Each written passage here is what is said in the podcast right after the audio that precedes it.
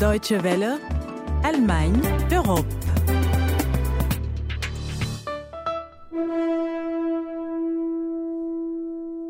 Attention à Heinrich Part, le petit oiseau va sortir.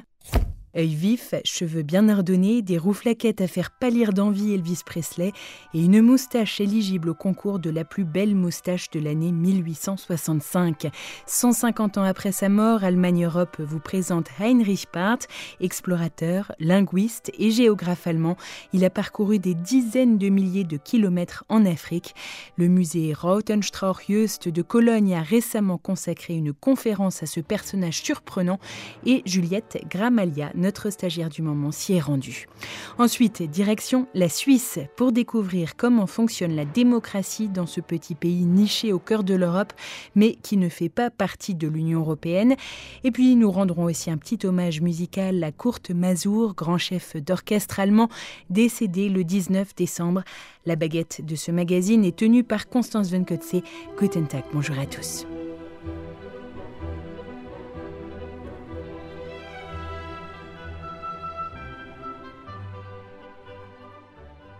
On peut imaginer qu'un homme comme ça partirait dans le désert Ouais, à première vue, non, parce qu'il a l'air euh, d'un dandy, quoi. Donc, euh, il n'a pas l'air de quelqu'un qui voudrait aller à l'aventure. Bon, il a une sorte de smoking, je ne sais pas si c'est comme ça qu'on l'appelle, une euh, cravate, comment ça s'appelle? Fligue, nœud papier, voilà, c'est comment ça s'appelle. Ouais, bon, il est bien habillé, quoi, comme un, aristocrate, donc euh, on ne penserait pas qu'il euh, qu'il était explorateur. Mustapha Diallo a grandi au Sénégal avant de venir étudier en Autriche. Aujourd'hui, il est auteur et traducteur en Allemagne. Il se souvient avoir étudié les grands explorateurs à l'école et Heinrich Barth en faisait partie. Il est né en 1821 dans une famille aisée, a étudié l'histoire antique et les langues à Berlin avant de partir explorer l'Afrique.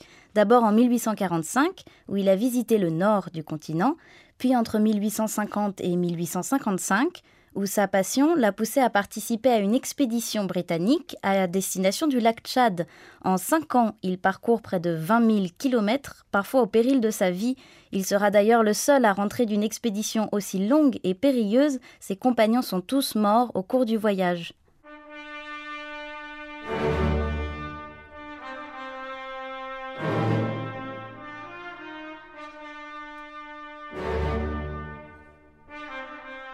À l'époque, on était au tout début de l'ère coloniale et l'expédition avait pour but premier d'étudier les possibilités économiques de la région.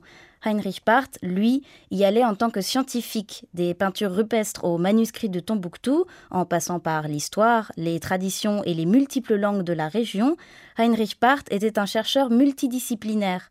Il avait déjà appris l'arabe à l'université et il est rentré de son expédition avec des bases en Haoussa, Kanuri, Songhai et Fulani.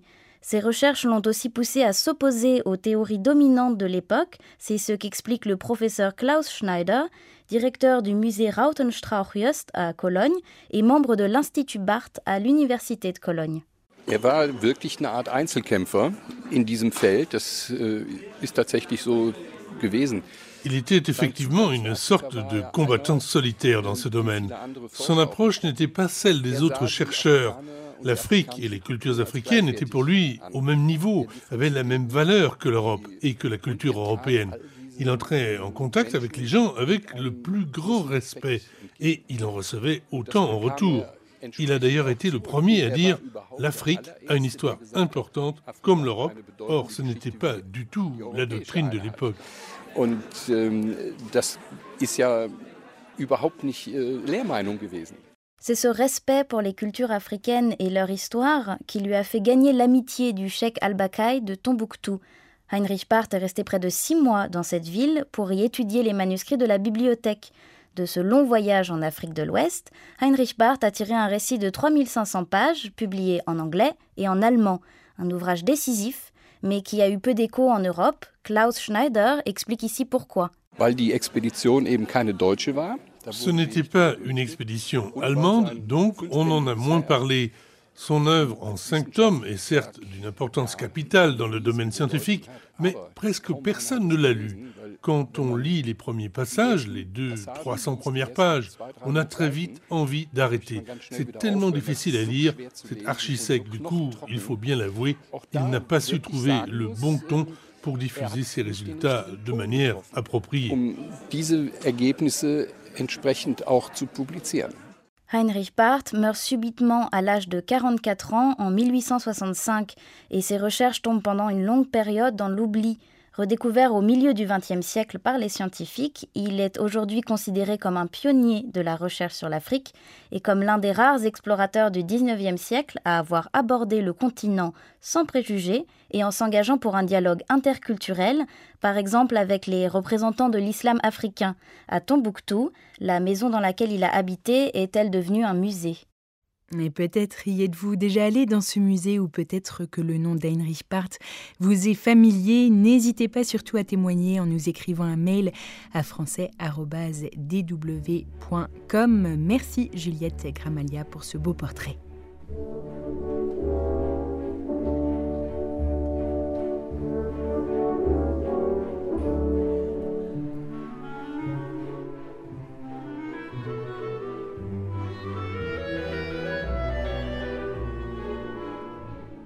C'est le pays du chocolat, des montagnes et des montres de luxe. Ce pays, c'est la Suisse, au cœur de l'Europe sans pour autant faire partie de l'Union européenne.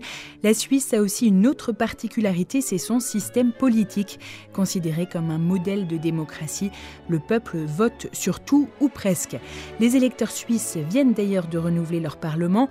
C'est l'occasion pour nous de nous pencher sur ce système politique unique et c'est bien sûr avec Katia Beach. Un coup de tampon, une enveloppe glissée dans l'urne, un geste qui n'a rien d'exceptionnel pour les électeurs suisses.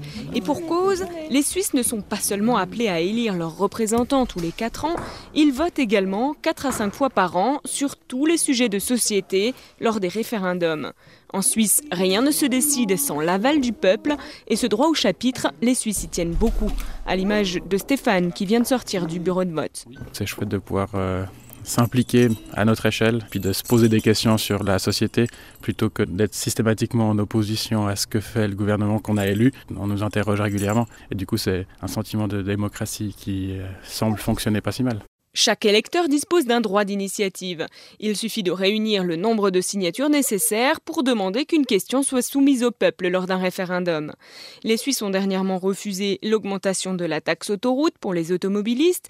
Ils ont également refusé l'instauration d'une semaine de congés payés supplémentaires, la mise en place d'un salaire minimum. Dans le canton d'Appenzell, au nord-est, les citoyens ont également voté en 2009 pour interdire la randonnée tout nu. On vote donc sur beaucoup de sujets divers. À titre de comparaison, la France n'a organisé que 9 référendums depuis 1958. En Suisse, sur la même période, il y en a eu plus de 400.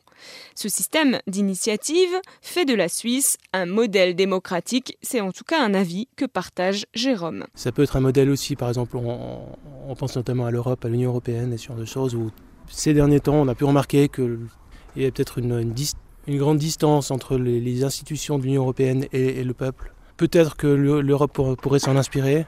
On s'en sort quand même pas trop mal et c'est peut-être euh, une des raisons là-dedans, ce sera le système politique euh, qu'on a en Suisse.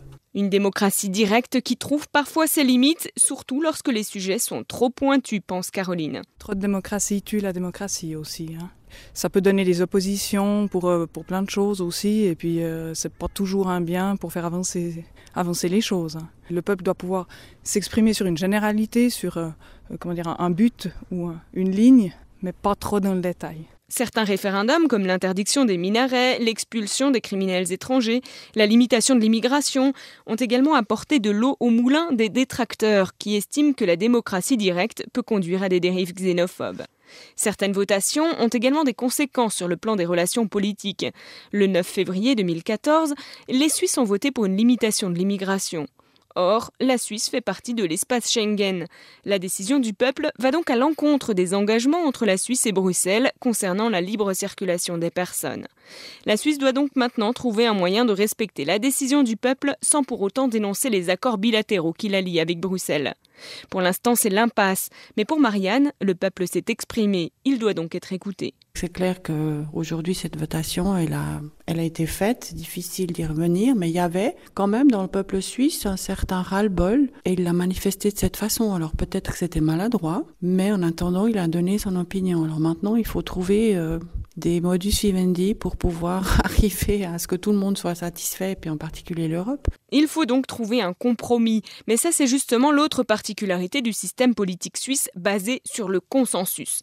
Le gouvernement se compose de sept ministres appelés conseillers fédéraux, élus par le Parlement selon une formule magique, une règle qui vise à faire siéger les principales forces politiques du pays de façon équitable.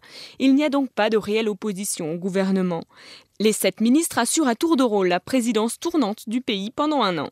Pas de culte de la personne, pas de lutte de pouvoir, et c'est l'idée d'une vraie démocratie selon Françoise. Il n'a pas le temps de, de prendre la couronne pour jouer au roitelet comme c'est dans beaucoup de démocraties le cas. Quand on garde la couronne trop longtemps, on peut prendre la folie des grandeurs. Tandis que le système suisse est assez démocratique. Euh, je ne veux pas être donneur de, de, de leçons, mais je pense que c'est un modèle qu'on peut nous envier. Le président, qui cette année d'ailleurs est une présidente, Simonetta Sommaruga, a avant tout un rôle honorifique. On peut donc la croiser dans la rue, dans le métro ou au marché. Le marché, c'est l'endroit que la présidente a choisi cette année pour faire son allocution lors de la fête nationale du 1er août. Depuis de nombreuses années, je fais mes courses sur le marché de la place fédérale et je continuerai d'y aller durant mon année de présidence. Le marché, c'est pour moi la confiance et la proximité.